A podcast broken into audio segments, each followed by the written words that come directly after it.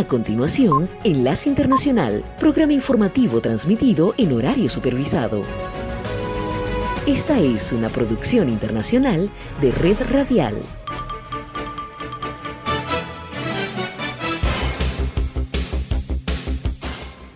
Comienza Enlace Internacional. Saludos a nuestra audiencia en Caracas, Venezuela y el mundo, a través de nuestra frecuencia Sintonía 1420 AM y en Soy Ángela Montilla en la presentación. Bienvenidos.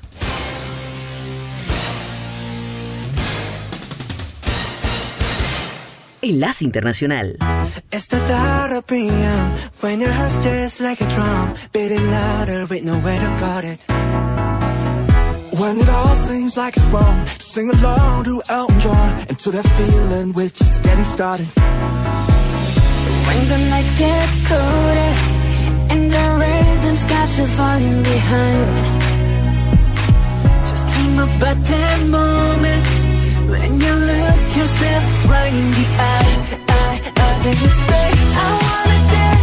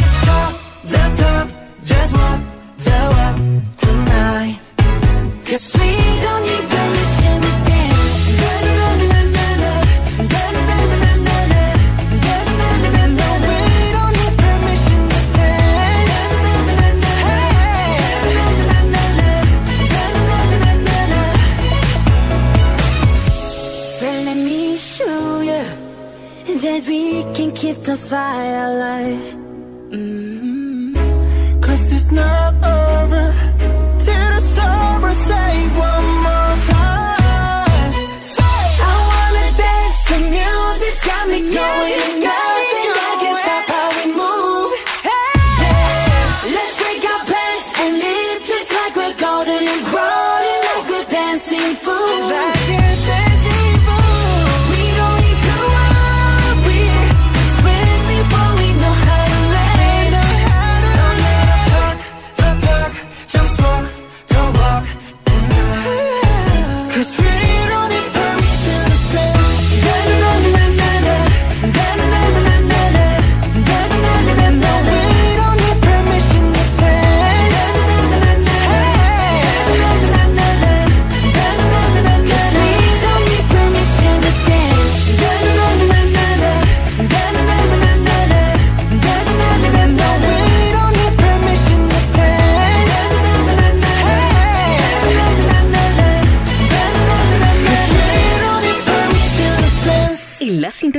Con Estados Unidos. El secretario de Defensa de Estados Unidos, Lloyd Austin, se reunió esta mañana con el presidente de Rumanía, Klaus Iohannis, con quien intercambió palabras de afirmación y aseguró que la amistad entre el pueblo rumano y estadounidense, una relación que se inició hace más de 140 años, nunca ha sido tan fuerte como ahora. Durante el encuentro que tuvo lugar en Bucarest, el secretario Austin reafirmó el compromiso de Estados Unidos con el liderazgo de Rumanía en el flanco oriental de la Alianza alianza militar de la OTAN. Luego de reunirse con el presidente Johannes y el ministro de Defensa rumano Nicolae Ionel Ziuca, el secretario Austin continuará su recorrido donde visitará las fuerzas estadounidenses de rotación en la base aérea de Mikhail Kogalniceanu. Previamente, durante su gira por Europa del Este, el secretario estadounidense visitó Ucrania, donde se dio cita con su homólogo ucraniano Andriy Taran y más tarde con el presidente Volodymyr Zelensky. En ambos encuentros, los líderes reafirmaron la integridad del pacto de defensa estratégica entre Estados Unidos y Ucrania. Además, discutieron diversas cuestiones de seguridad, incluidas las amenazas de Rusia en el este de Ucrania y la Crimea ocupada, algo que el secretario Austin condenó. Por lo que nuevamente pedimos a Rusia que ponga fin a su ocupación de Crimea, que deje de perpetuar la guerra en el este de Ucrania, que ponga fin a sus actividades desestabilizadoras en el Mar Negro y a lo largo de las fronteras de Ucrania y que detenga sus persistentes ataques cibernéticos y otras actividades malignas contra Estados Unidos y nuestros aliados. Siguiendo en esta línea, el jefe del Pentágono enfatizó el apoyo estadounidense a las fuerzas de Ucrania a través de la asistencia de seguridad y alentó a la creación de una cooperación regional más profunda entre los socios y aliados del Mar Negro. Por su parte, el presidente Zelensky y el ministro Tarán mostraron gratitud hacia Estados Unidos por el apoyo y compromiso constante con la defensa de Ucrania. La gira europea de Austin finalizará con la reunión de ministros de defensa de la OTAN y el secretario general de la Alianza del Atlántico Norte, Jens Stoltenberg, en Bruselas, donde abordarán diversos retos actuales y discutirán estrategias para garantizar que están preparados para los desafíos del mañana. Enlace Internacional con la Música. Oh, in a little while from now, if I'm not feeling any less sour, I promise myself to treat myself and visit a nearby tower. And climbing to the top, will throw myself off in an effort to make it clear to whoever what it's like when you're shattered, left standing in the lodge at a church where people say, My God, that's tough. She stood him up. No point in us remaining. We may as well go home as I did on my own, alone again, naturally. To think that only yesterday I was just cheerful, bright and gay, looking forward to, well, who wouldn't do the role I was about to play? But as if to knock me down, reality came around, and without so much as a mere touch, cut me into Talk about God and His mercy. Who, if He really does exist, why did He desert me in my hour of need? I truly am indeed alone again, naturally. Seems to me that there are more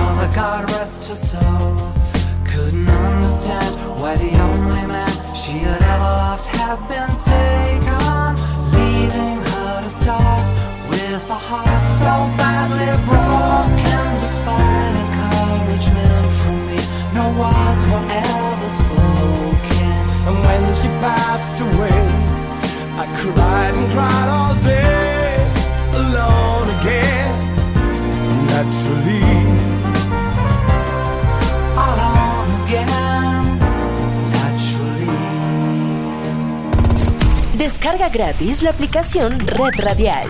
Ya está disponible para Android y encuentras siempre una radio para tu gusto. Desde Caracas, Enlace Internacional, por sintonía 1420 AM. La industria de la construcción no atraviesa su mejor momento en Estados Unidos debido a la falta de mano de obra y la escasez de materiales derivados de los problemas presentes en las cadenas de suministro.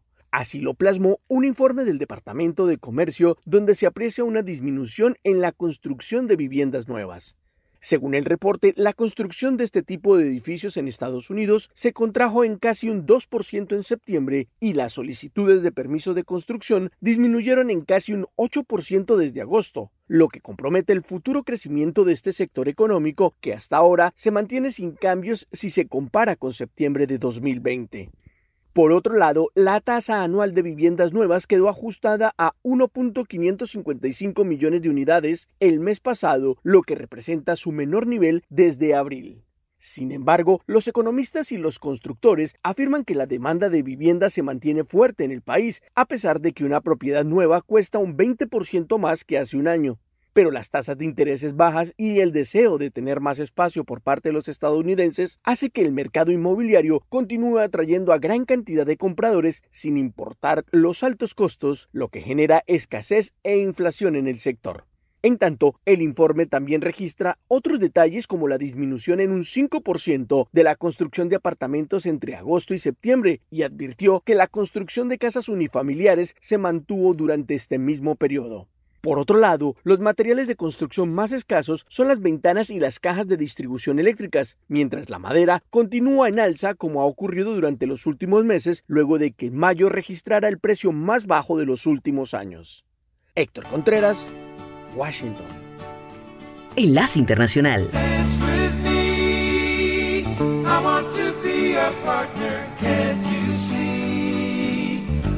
music is just starting, night is calling.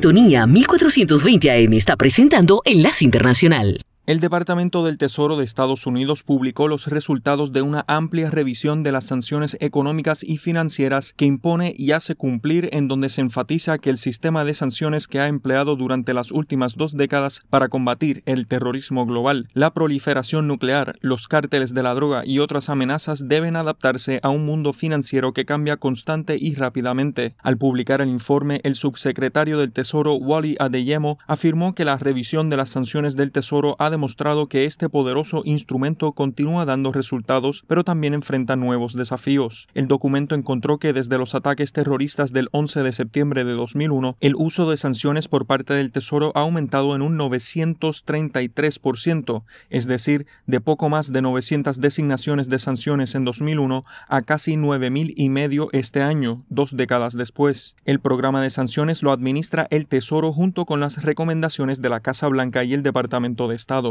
En cuanto al éxito de estas sanciones, el informe destaca el logro de las sanciones impuestas a Irán por su programa nuclear y también al esfuerzo de sanciones que congelaron y confiscaron miles de millones de dólares en activos de compañías fachada utilizadas por el cartel de la droga de Cali. Además, según los registros, más de 1.600 entidades e individuos terroristas también han sido sancionados desde los ataques terroristas de 2001. Pero la revisión de las operaciones de sanción del Tesoro, que había sido ordenada por la secretaria del Tesoro, Janet Yellen encontró que el esfuerzo debe actualizarse y mantenerse al día con las técnicas nuevas y emergentes que están empleando los ciberdelincuentes y un sistema financiero cambiante donde productos como los criptomonedas ya han comenzado a reducir el uso del dólar estadounidense, durante mucho tiempo la moneda de reserva mundial. Las innovaciones técnicas como las monedas digitales, las plataformas de pago alternativas y las nuevas formas de ocultar las transacciones transfronterizas reducen potencialmente la eficacia de las sanciones estadounidenses. Estas tecnologías ofrecen a los actores malignos oportunidades para retener y transferir fondos fuera del sistema financiero tradicional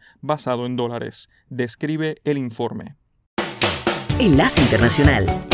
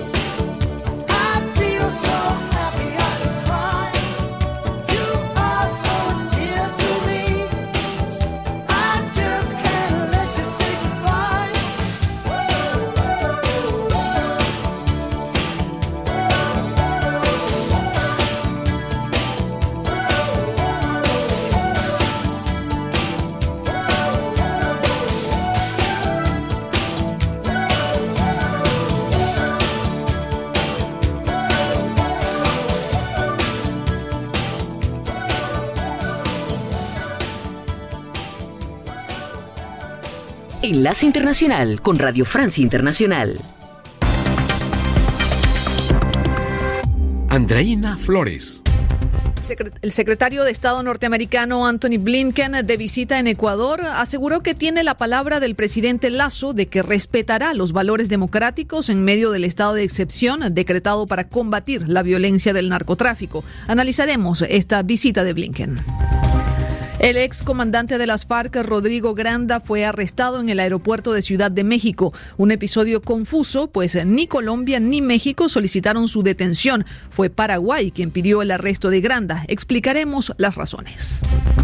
El Consejo de Seguridad de la ONU se reúne de emergencia este miércoles para tratar el tema de Corea del Norte, que lanzó este martes un nuevo tipo de misil balístico submarino, lo que significa un aumento en sus capacidades militares. Pyongyang lo celebra como un logro, mientras sus vecinos Corea del Sur y Japón temen una escalada armamentista. Gracias por escucharnos a través de rfimundo.com. Bienvenidos. Esto es Radio Francia Internacional.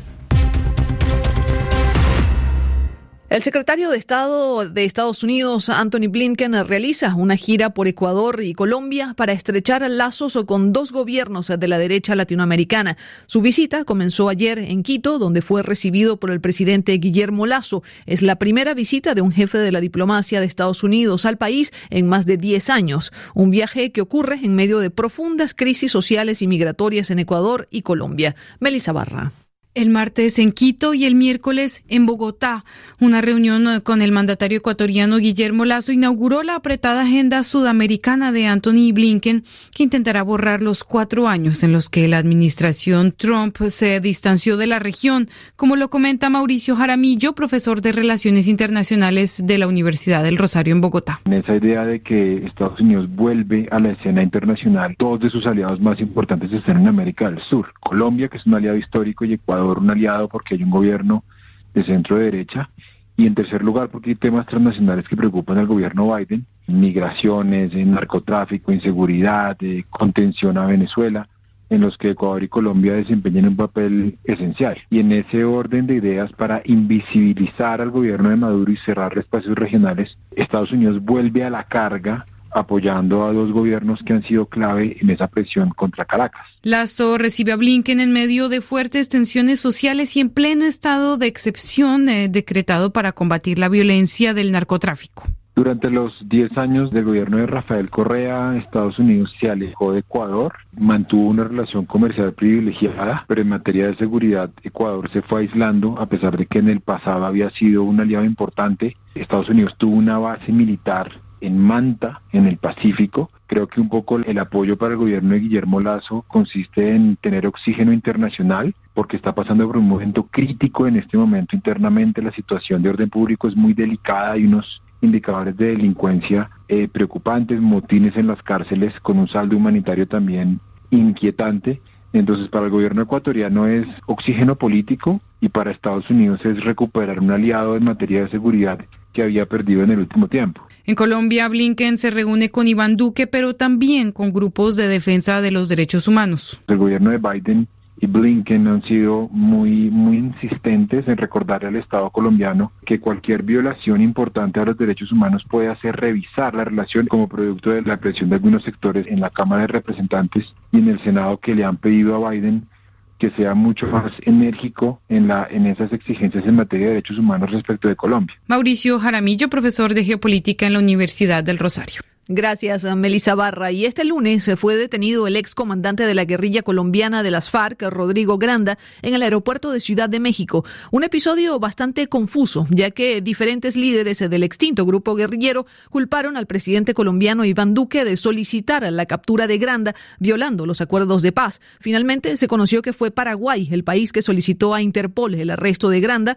por secuestro y homicidio. Carlos Herranz tiene los detalles. Rodrigo Granda, conocido como el canciller de las FARC en su época como integrante de la guerrilla, habría sido detenido a su llegada al aeropuerto internacional de la capital mexicana, a donde había viajado invitado por el Partido del Trabajo para asistir al seminario internacional Los Partidos y una nueva sociedad, al que iba como representante del Partido Comunes de Colombia, junto con Rodrigo Londoño, con el aval de la Jurisdicción Especial para la Paz, la Corte de Justicia Transicional que investiga el conflicto colombiano, según fuentes de su partido. Poco después de la detención, el ministro de Defensa de Colombia, Diego Molano, señaló que el arresto de Granda se dio a raíz de una circular roja emitida por Paraguay por los delitos de secuestro, asociación criminal y homicidio de la empresaria paraguaya Cecilia Cubas, hija del expresidente Raúl Cubas en 2005, añadiendo que Interpol Colombia no está facultada para modificar o cancelar las solicitudes de otros países. En un vídeo publicado en su cuenta de Twitter, Rodrigo Londoño, ex jefe de las FARC, dijo que Granda tenía autorización para asistir al seminario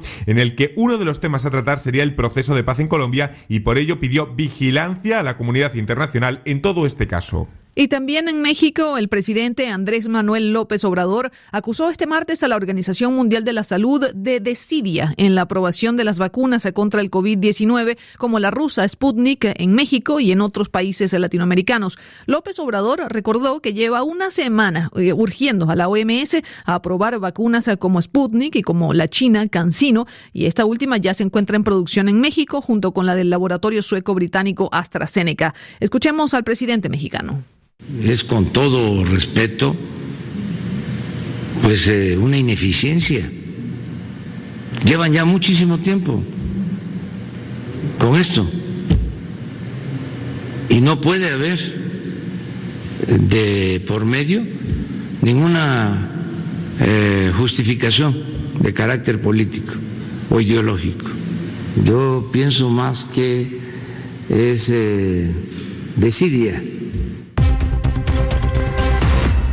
La organización Human Rights Watch denunció este martes que al menos 500 cubanos continúan detenidos de manera arbitraria. Esto 100 días después de que se desataran las históricas protestas en la isla contra el gobierno de Miguel Díaz Canel.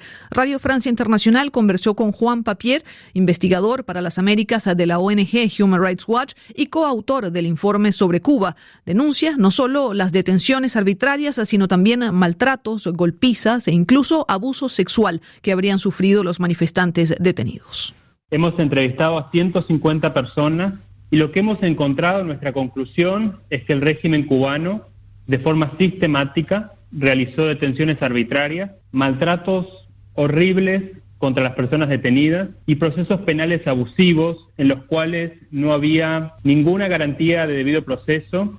Tenemos casos de mujeres y de hombres que han sido obligados a desnudarse y a hacer sentadillas desnudos, incluidas niñas menores de edad, detenidos que han sido privados del sueño, personas que han sido golpeadas brutalmente, personas que han sido encerradas en celdas sin luz natural, donde nos dijeron que perdieron noción del tiempo, no sabían si era de día o de noche, no sabían cuánto tiempo llevaban en la celda. Conocemos casos de personas a los cuales los agentes las despertaban en el medio de la noche y las obligaban a gritar viva Fidel, viva la revolución, y si se negaban a, a gritar viva Fidel, viva la revolución, las castigaban poniéndolas en celdas de castigo donde no había baños, donde no había luz y donde no podían hablar con nadie por más de 24 horas era Juan Papier de la ONG Human Rights Watch.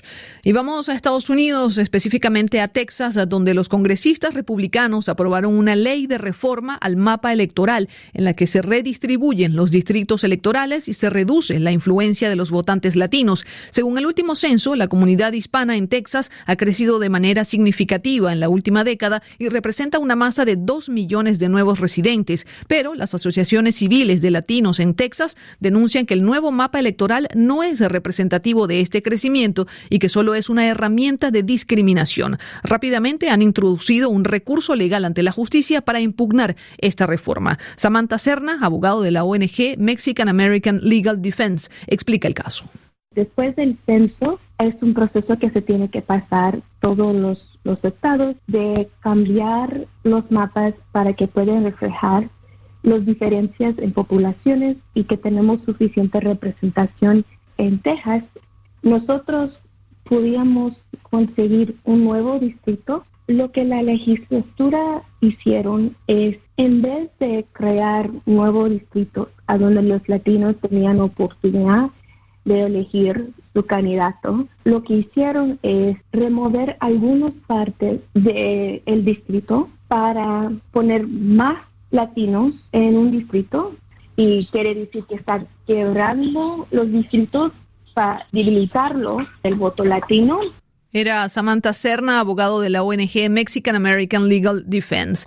El Consejo de Seguridad de la ONU se reúne de emergencia este miércoles para tratar el tema de Corea del Norte, que lanzó un nuevo tipo de misil balístico submarino, lo que significa un aumento en sus capacidades militares. Pyongyang lo celebra como un logro, mientras sus vecinos Corea del Sur y Japón y el mundo entero temen una escalada armamentista.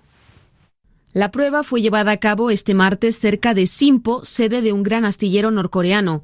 El misil lanzado desde un submarino está dotado de muchas tecnologías avanzadas de control y de guía, según la agencia de prensa oficial, que agregó que fue disparado desde la misma embarcación usada en su primer ensayo de misil balístico lanzado desde submarino hace cinco años un punto que podría indicar que Pyongyang ha avanzado poco en este tiempo en sus capacidades de lanzamiento, según analistas. La Casa Blanca, en boca de su portavoz Jennifer Psaki, enfatizó que la acción era una amenaza que pone de relieve la urgente necesidad de volver a dialogar con Corea del Norte. En un reflejo de la preocupación internacional tras la prueba, diplomáticos anunciaron que el Consejo de Seguridad de la ONU celebrará hoy una reunión de urgencia a puertas cerradas sobre Corea del Norte, que por su parte dice necesitar este armamento para defenderse de una eventual invasión estadounidense. Gracias, Lucía Valentín. Y esta mañana en Moscú llegó una delegación del gobierno talibán de Afganistán para una reunión sobre la situación política o militar en el país. La cita incluye también la participación de una decena de países, incluidos China, Pakistán e Irán, pero no de Estados Unidos. El ministro ruso de Relaciones Exteriores, Sergei Lavrov, reconoció esta mañana los esfuerzos de los talibanes para estabilizar Afganistán. Desde la vuelta al poder de los talibanes, Moscú se ha mostrado indulgente con ellos, pero ha insistido en que la estabilización del país requiere que otras facciones afganas participen del ejercicio del poder. Y en deportes, buenas noticias para el Paris Saint-Germain, quien ganó anoche frente al Leipzig con dos goles de la nueva estrella del equipo, Lionel Messi, en la tercera jornada de la fase de grupos de la Liga de Campeones. Escuchemos al entrenador del PSG, Mauricio Pochettino que el talento mm, se encuentra y se encuentra fácil. Y jugadores como, como Leo, por supuesto, eh, Kylian o hoy eh, Julian, que, eran los tres jugadores más ofensivos, eh, tienen un enorme talento y está claro que esa conexión está más allá de la falta de quizás de, trabajo en conjunto. Y mientras en París se celebra este triunfo del PSG, nosotros nos despedimos de este informativo de Radio Francia Internacional. Vanessa Lotron lo hizo en los controles y ante los micrófonos Andreina Flores. Pueden consultar nuestros contenidos a través de rfimundo.com. Merci beaucoup. Au revoir. Descarga gratis la aplicación Red Radial. Ya está disponible para Android y encuentras siempre una radio para tu gusto. Desde Caracas, Enlace Internacional, por sintonía 1420 AM.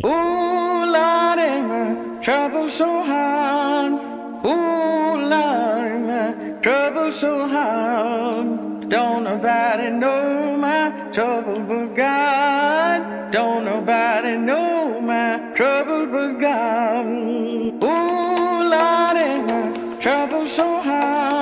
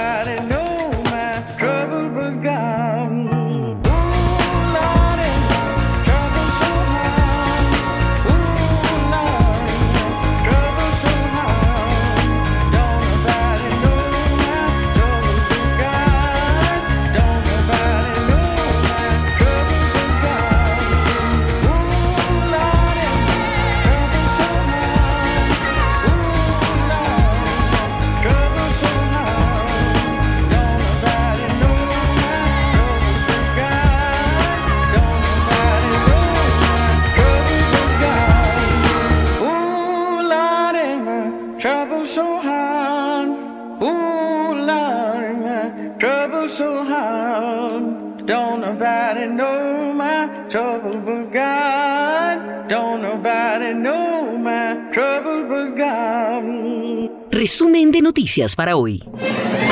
Hola, mucho gusto. Soy Florentino Mesa y esta es la vuelta al mundo en 120 segundos. Los casos de coronavirus subieron un 7% en toda Europa en la última semana, la única región del mundo donde se incrementaron, dijo la Organización Mundial de la Salud. En la última semana se reportaron alrededor de 2.700.000 nuevos contagios y más de 46.000 muertes. El secretario de Estado de Estados Unidos, Anthony Blinken, realizó su primera visita a Ecuador, país que la administración Biden sitúa a la cabeza de los que se beneficiarán de la iniciativa B3W, Reconstruir un Mundo Mejor, pero no habló de un acuerdo comercial cercano con el país andino. Rodrigo Granda, un excomandante de las extintas Fuerzas Armadas Revolucionarias de Colombia FARC, fue detenido en México por la Interpol, una acción que sus ex colegas calificaron como una violación al Pacto de Paz colombiano. Representantes de países de Iberoamérica se reunirán a partir de este miércoles en el Encuentro Internacional de Defensores del Pueblo sobre Migración y Refugio, que tendrá lugar en la ciudad colombiana de Cartagena de Indias. Al menos una decena de policías y cuatro periodistas resultaron heridos en disturbios registrados en Guatemala cuando cientos de militares retirados irrumpieron a la fuerza en el Congreso tras una protesta en exigencia de una compensación por sus servicios en el ejército durante la guerra civil. El expresidente de Argentina, Mauricio Macri, anunció que no se presentará este miércoles ante un juez federal para ser indagado en el marco de una causa que investiga su presunta responsabilidad en el espionaje ilegal a familiares de las víctimas del hundimiento de un submarino en 2017. La Agencia Internacional de Energía Atómica advirtió de un problema serio de vigilancia en una de las instalaciones nucleares de Irán, por lo que espera viajar en las próximas semanas a Teherán para retomar las conversaciones de alto nivel.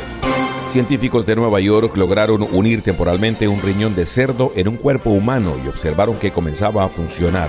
Un pequeño avance en la búsqueda de varias décadas por utilizar algún día órganos animales en trasplantes para salvar vidas humanas. Esta fue la vuelta al mundo en 120 segundos. Enlace Internacional con la Música.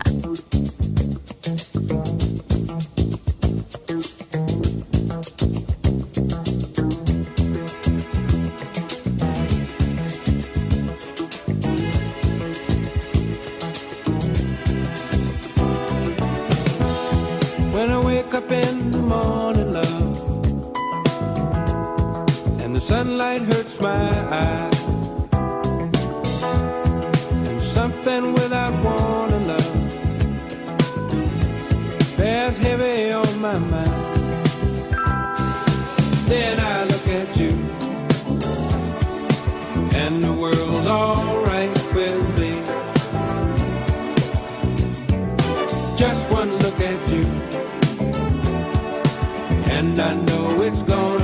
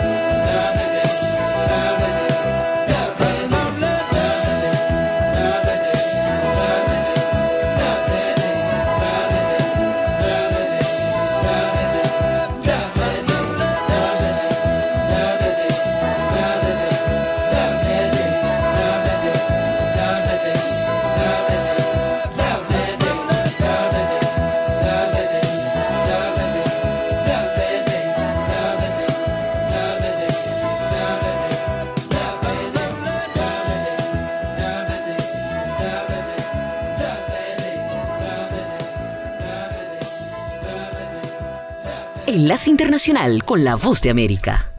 Aunque la lucha contra el narcotráfico ha sido el tema central de la agenda bilateral entre Colombia y Estados Unidos en los últimos años, la visita de dos días que inicia hoy en Bogotá Anthony Blinken, secretario de Estado de la administración Biden, tendrá nuevos objetivos como la adopción de medidas concretas para retos específicos como la migración haitiana, que afecta a varios países latinoamericanos, entre ellos Colombia. Blinken llega a Bogotá con una carta enviada por el director para las Américas de Human Rights Watch, José Miguel Vivanco, donde le advierte sobre un incremento en la violación de los derechos humanos de los colombianos. Denuncia que rechazó el presidente Iván Duque. Algunos quieren sacarle provecho a la visita del secretario Blinken. Él no va a servirse para que vengan otros a tratar de opacar su visita haciéndoles el juego del protagonismo mediático. Él viene a trabajar por una agenda migratoria. Él viene a trabajar con una agenda con Colombia en distintas materias. Por su parte, la vicepresidenta y canciller colombiana Marta Lucía Ramírez dijo que la agenda del secretario de Estado en temas migratorios incluye una propuesta para crear un grupo élite transnacional contra la trata de personas y el énfasis en una nueva alianza con Estados Unidos para generar inversión y empleo en la región, con el objetivo de disuadir la migración. Fortalecer la democracia, fortalecer las libertades, garantizar los derechos humanos y lograr el progreso económico que genere empleos en nuestros países, que le dé a cada familia el ingreso necesario para vivir. El jefe de la diplomacia estadounidense será recibido por el presidente Iván Duque en la Casa de Nariño, con quien abordará una agenda de alto nivel y además participará en la conferencia ministerial sobre migración que reunirá cancilleres de América Latina y el Caribe. Manuel Arias Naranjo, Voz de América, Colombia. Con un equipo de periodistas, corresponsales, editores y productores, La Voz de América te ofrece las noticias, Las organizaciones a favor de los eventos. Alrededor de 33 mil refugiados. hasta ocho barreras de seguridad se tendrán. La información llega a través de La Voz de América, directo desde nuestros estudios en Washington a nuestras estaciones afiliadas en toda América Latina. Síguenos a través de voanoticias.com.